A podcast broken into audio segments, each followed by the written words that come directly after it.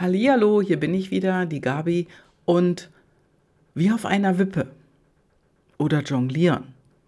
Genau, mein Leben war oft wie auf einer Wippe und ich habe irgendwie auch jongliert, also nicht mit Bällen, sondern mit den Dingen, die da auf mich getroffen sind. Und äh, ja, mein Leben war oft wie auf einer Wippe.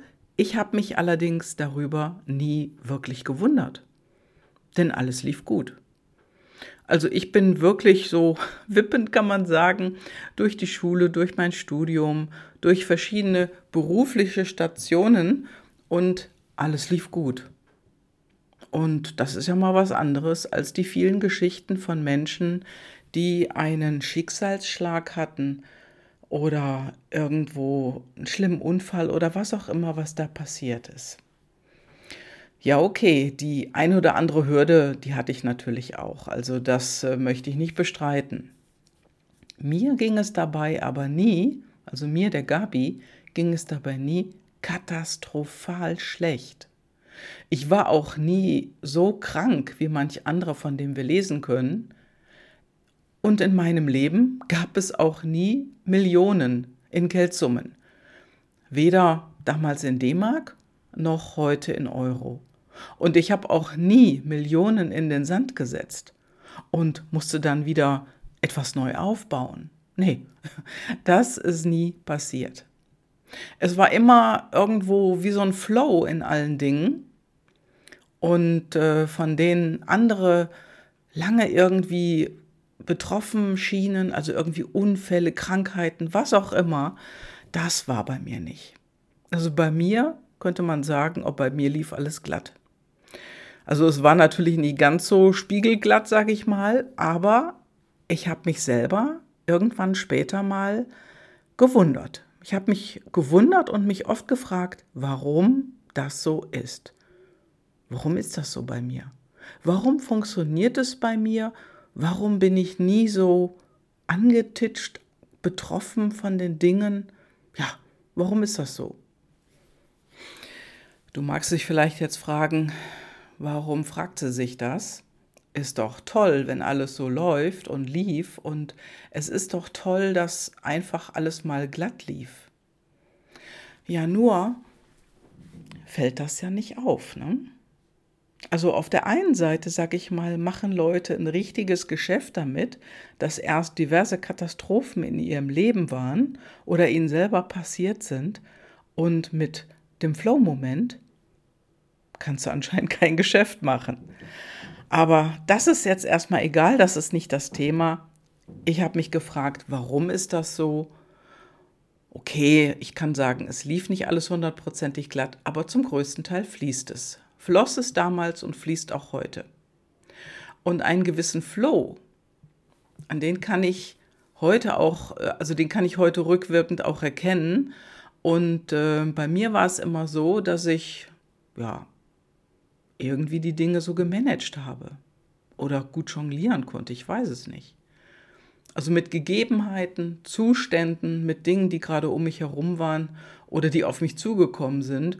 Und lief da mal was nicht so gut, dann lief es woanders besser und auch umgekehrt. Also hin und her. Irgendwie gut im Jonglieren, Wippe rauf, runter, war die eine Seite nicht oben, war die andere oben. Und dann kippte die eine Seite wieder nach unten und die andere ging hoch. Also, was auch noch auffallend war bei mir im Leben, ich kam mit allen Menschen gut aus. Ich kam, kam wirklich mit allen Menschen klar. Und da ist es völlig egal, mit wem ich da gesprochen habe. Ob das ein Lehrer war oder später ein Dozent, ob das ein Anwalt war, irgendjemand auf der Straße, ein Kollege, eine Kollegin und später Geschäftsführer. Oder wenn ich über die Straße lief und da wurde ich immer häufiger mit von Obdachlosen angesprochen und mit dem einen oder anderen konnte ich mich auch gut unterhalten. Und das habe ich auch getan, weil mich hat das interessiert, warum, wieso, weshalb bist du da, wo du bist. Also was ich damit sagen will, Immer wenn ich mit Menschen ins Gespräch kam, egal wer sie waren, egal was für eine Position sie hatten, ich kam mit jedem klar und ich fühlte mich auch gleichermaßen akzeptiert. Ja, und jemand sagte mir mal, dem ich das erzählt habe, weil ich habe gesagt, ja, also ich verstehe das eigentlich gar nicht, ich verstehe mich mit allen Menschen gleich. Und dann sagte mir jemand, das kommt davon, dass vor dir alle gleich sind. Ja, und über diesen Satz habe ich lange nachgedacht und habe festgestellt, nee, das stimmt nicht. Also jetzt schon, aber bis zu einem gewissen Zeitpunkt war es eben nicht so. Aber ganz ehrlich, auch die Antwort war mir zu wenig. Denn auch wenn ich die Absicht hatte, immer alle gleich zu behandeln oder sozusagen auf Augenhöhe zu sein, das muss ja von meinem Gegenüber, also vom anderen, akzeptiert werden. Und wenn das nicht passiert, dann kann ich auch das Gespräch nicht steuern. Akzeptiert werde ich dann auch nicht. Ich sage dir mal ein Beispiel. Ich hatte einmal eine Unterhaltung mit einem Mädchen aus meiner Klasse und die war nicht so wirklich beliebt bei allen. Also vielleicht die hatte irgendwie ein oder zwei äh, Mädels in der Klasse, mit denen sie gut klarkam, mit denen war sie auch immer zusammen. Aber mit allen anderen, die mochten sie nicht. Und das war irgendwie, weiß ich nicht, ob das gegenseitig war. Auf jeden Fall, ähm, die hat immer lange gebraucht, um eine Antwort zu geben. Also wenn man sich mit ihr unterhalten hat, war das eine sehr langwierige Angelegenheit. Und da sie oft lange über eine Antwort nachdenken musste, nehme ich mal an, das kann daran gelegen haben. Und ich habe mich irgendwann mal mit ihr unterhalten und habe dann auch was gefragt. Und da konnte sie mir auch nicht antworten. Und da sagte sie zu mir, darüber muss ich erstmal nachdenken. Ja, und so sind wir dann auseinandergegangen damals. Ich weiß gar nicht, wie alt ich da war, war ich vielleicht 15 oder so. Zwei Tage später, du glaubst es nicht, da kam sie zu mir und du, ich habe jetzt die Antwort. Und gab mir dann die Antwort. Also was der Inhalt war über unser Gespräch oder welche Frage ich ihr gestellt habe, das weiß ich heute nicht mehr. Aber die Gelegenheit, die ist mir im Kopf geblieben, weil sie eben zwei Tage gebraucht hat, um irgendwie mit dieser Antwort also bis diese Antwort kam in ihr, dass die mir die mitteilen konnte. Ja. So viel, so gut. Also das ist natürlich auch etwas, wo nicht jeder mit klarkommt. Mit solchen Dingen. Da ist man schnell in der Schublade. Und sie war somit auch schnell in der Schublade von den Leuten in meiner Klasse, von Jungs und von Mädchen gleichermaßen. Das ist ganz egal. Und ähm, ja, ich habe sie einfach genauso behandelt, wie ich jeden behandelt habe. Ich habe mich mit ihr genauso unterhalten, auch wenn es schwieriger war, aber pff, ich habe da keinen Wert drauf gelegt, irgendwie einen Unterschied zu machen. Es war mir egal. Ja, und dann später, später bin ich dann äh, irgendwo in eine Firma gegangen. Also ich sage jetzt mal, das war ein Job, da habe ich gemerkt, weil vorhin sagte ja jemand, bei mir sind alle gleich, aber ich habe dann festgestellt im Job, nee, das ist nicht, sind nicht alle gleich. Also der Chef war anders. Und ich hatte einen gewaltigen Respekt vor ihm und vielleicht auch Schiss. Doch, ich hatte Schiss, ganz klar. Und ich durfte mir das es abgewöhnen. Also ich durfte mir tatsächlich abgewöhnen, nicht zu viel Respekt zu, zu haben vor meinem Chef und äh, Respekt natürlich, das ist wichtig, aber nicht in einer Form, die dann auf die andere Seite schlägt und irgendwie in Angst übergeht.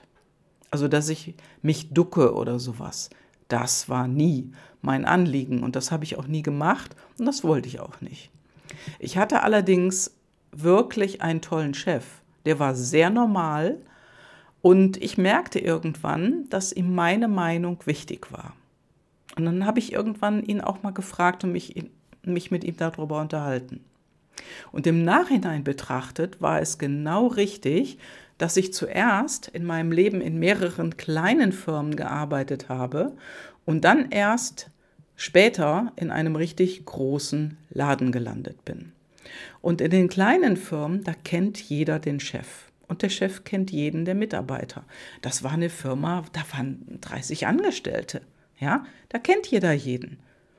Und jeder kennt irgendwelche, weiß ich nicht, Themen aus dem Privatleben, aus dem Berufsleben. Man hat einfach Leute, mit denen man gut kann. Vielleicht mal hier und dort mal einen, der weniger gut kann. Aber im Prinzip war das egal. Und mit diesem Chef, ja, mit dem durfte ich das lernen, dass er genauso wertvoll ist wie jeder Mitarbeiter und jeder Mitarbeiter so wertvoll wie er. Ja, und ähm, deswegen fand ich es so toll, dass ich dann eben in kleineren Firmen unterwegs war.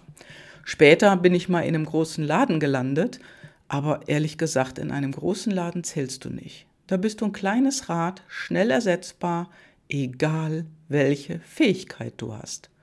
Und auch egal, wie wichtig deine Position ist. Also ich sage mal wichtig im relativen Sinne.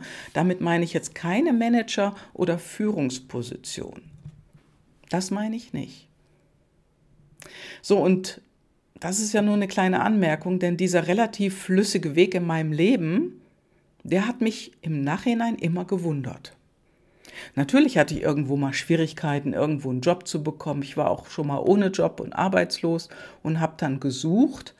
Aber irgendwann hat es wieder funktioniert und dann ging es wieder weiter.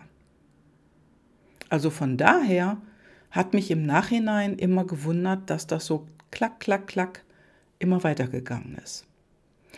Ja, und dann erzähle ich dir mal noch ein Beispiel, das ist auch aus einer kleineren Firma. Und zwar aus einem Textilbetrieb. Denn ich hatte mal eine Freundin, die hat in der Textilindustrie gearbeitet. Und daran wirst du jetzt merken an dem Beispiel, welche Menschen wirklich wichtig sind. Sie war Textildesignerin und hat total schöne Stoffmuster entworfen, die dann in großen Firmen gelandet sind und auch überall in Deutschland gekauft werden konnten. Also hier so bei Chibo und so. Und heute, heute gibt es die Firma nicht mehr. Und das ist schon sehr lange her. Also die ganze Textilindustrie in Deutschland ist ja kaputt. Heute wundert mich das allerdings nicht mehr. Damals habe ich mich noch aufgeregt über irgendwelche Entscheidungen, wenn sie mir was erzählt hat aus dem Laden, aber äh, heute wundert mich das nicht mehr. Also diese Firma, die heute nicht mehr existiert, da ist Folgendes passiert.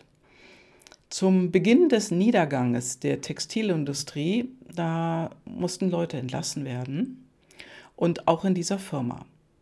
Und es kommt ja immer darauf an, wer wirklich entbehrlich ist. Also da wird ja immer geguckt auf die Leute. Aber so denkt ein Mitarbeiter mit einem klaren Verstand, der auch noch sozial eingestellt ist. Das kam hier in dieser Firma nicht vor.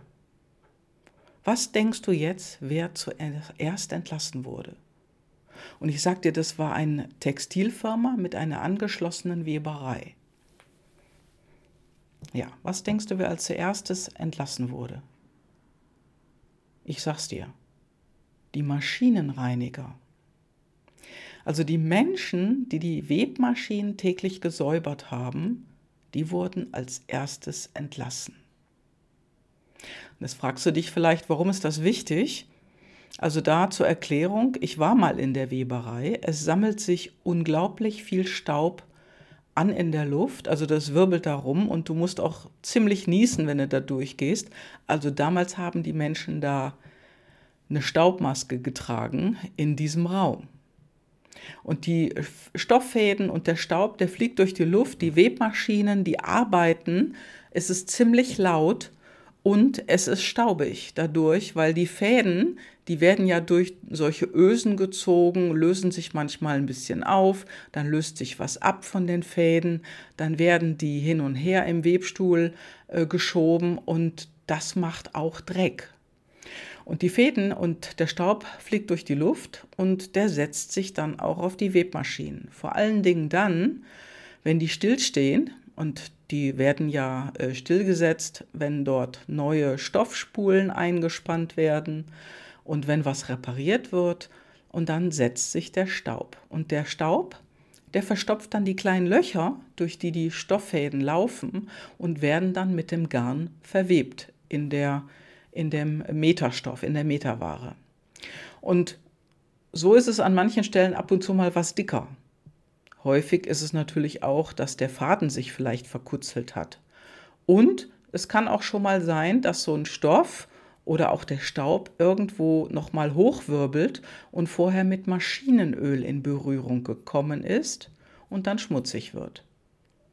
Und diese Flocken, um die hat sich der Maschinenreiniger gekümmert und hat das alles sauber gemacht. Und so jemand hat eine wichtige Position. Denn was passiert denn, wenn am Ende der Stoff nicht in einer guten Qualität aus der Maschine kommt? Was passiert denn da? Das Garn war vielleicht erste Sahnequalität und dann erwartest du auch hinten eine super Qualität, die aus der Maschine rauskommt. Und wenn das nicht passiert, wenn irgendwie Öl am Stoff ist oder du siehst die Flocken, die irgendwie eingewebt wurden, dann kann die Firma nicht die gewünschten Preise nehmen. Und der Stoff muss billig verramscht werden. Und eine minderwertige Qualität, die verkauft sich nicht gut auch wenn das Garn hochpreisig und hochwertig ist. Also soweit zu dieser Firma und zu dieser Entscheidung. Ja, und äh, das hat uns beide unheimlich aufgeregt und das kann ich dir wohl sagen. Und das lag an einem, an einem PLD. Also ich kann heute sagen, dass ich den habe. Von meiner äh, früheren Freundin weiß ich das nicht. Wir haben so keinen Kontakt mehr. Und dennoch kann ich mir vorstellen, dass sie auch so eingestellt war. Ein hoher Idealismus. Und der PLD-Idealismus, der bedeutet im Prinzip, ich will Gerechtigkeit für alle. Und Gerechtigkeit, ja, hier ganz einfach in Form von den Menschen, die dort dummerweise als Erste entlassen wurden. Und ich habe dir ja auch andere Beispiele erzählt gerade und auch schon die Dinge, ja, dass mich das manchmal gewundert hat, dass bei mir im Leben vieles einfach dann so weiterlief und wenn die eine Sache nicht funktioniert hat, lief die andere wunderbar. Und das liegt an meinen PLDs, an meinen Ambivalenzen. Ich habe insgesamt acht Ambivalenzen. Das sind 16 Antreiber, also 16 PLDs, die auf beiden Seiten ausgeprägt sind. Und Idealismus gehört auch dazu, denn die ähm, andere Seite, die wird vertreten durch Realismus. Das ist also der PLD, der auf der anderen Seite steht. Und beide sind bei mir hoch ausgeprägt. Also Ambivalenzen, das ist immer was, was beides in deinem Leben vorkommen kann und bei mir kommt es gleich achtmal vor. Und das ist schon sehr viel. Letztens sagte eine, eine Teilnehmerin aus dem Jahrescoaching, ähm, Gabi, du bist doch die Ambivalenz-Queen, du kannst mir doch bestimmt diese Frage beantworten. Ja, also ich bin diejenige, die hier in der Gruppe von ja, lieben, lieben Leuten, lieben Coaches, meine Kunden und die anderen Kunden, und auch die Partnercoaches, ich bin diejenige mit den meisten PLDs durch meine Ambivalenzen. Und das hat mich einfacher durchs Leben gehen lassen. Und ich habe ja am Anfang gesagt, das war bei mir so wie auf einer Wippe. Wenn die eine Seite mal nicht ging, dann ging die andere gut und so weiter und so fort. Und so war das bei mir. Das war diese Sache mit dem Flow. Denn wippen musste ich immer. Nur ich habe es automatisch getan, weil ich diese vielen Möglichkeiten habe. Jemand, der weniger Ambivalenzen in seinen PLDs hat, hat andere Möglichkeiten. Nur für mich war es einfach so erstaunlich, dass bei mir vieles einfach so floss. Und ich will nicht sagen, dass alles deswegen einfacher war. Nee, nee, das war es durchaus nicht. Nur jetzt im Nachhinein kann ich es einfach gut erkennen. Und deswegen kann ich nur empfehlen, lerne deine PLDs kennen und finde heraus, wie du wirklich, wirklich bist, um auch in der Vergangenheit dann Rückschlüsse zu bekommen und damit besser nach vorne zu gehen, also in deine Zukunft zu gehen. Ja, und wenn dich das interessiert, wenn du da mehr von wissen willst, du hast ja meine Kontaktdaten, du weißt, wie du mich erreichen kannst. Und im nächsten Frühjahr in 2022 startet eine kleine Coaching-Gruppe nämlich mein Sixpack. Und das sind höchstens, wir sind höchstens sechs Menschen, Männer und Frauen, die wir in einer kleinen, feinen Gruppe in ein Jahrescoaching, in ein Jahrescoaching gehen und die ich begleiten darf. Ja, und ich lade dich ein, komm doch dazu und lerne mit einer Wippe umzugehen. Vielleicht hast du ja auch so viele Ambivalenzen oder vielleicht hast du sogar eine mehr wie ich. Ja. Ja, ich danke dir, dass du heute wieder dabei warst und jetzt jetzt wünsche ich dir eine super erfolgreiche Zeit, eine schöne Woche und bis ganz bald. Deine Gabi. Ciao ciao.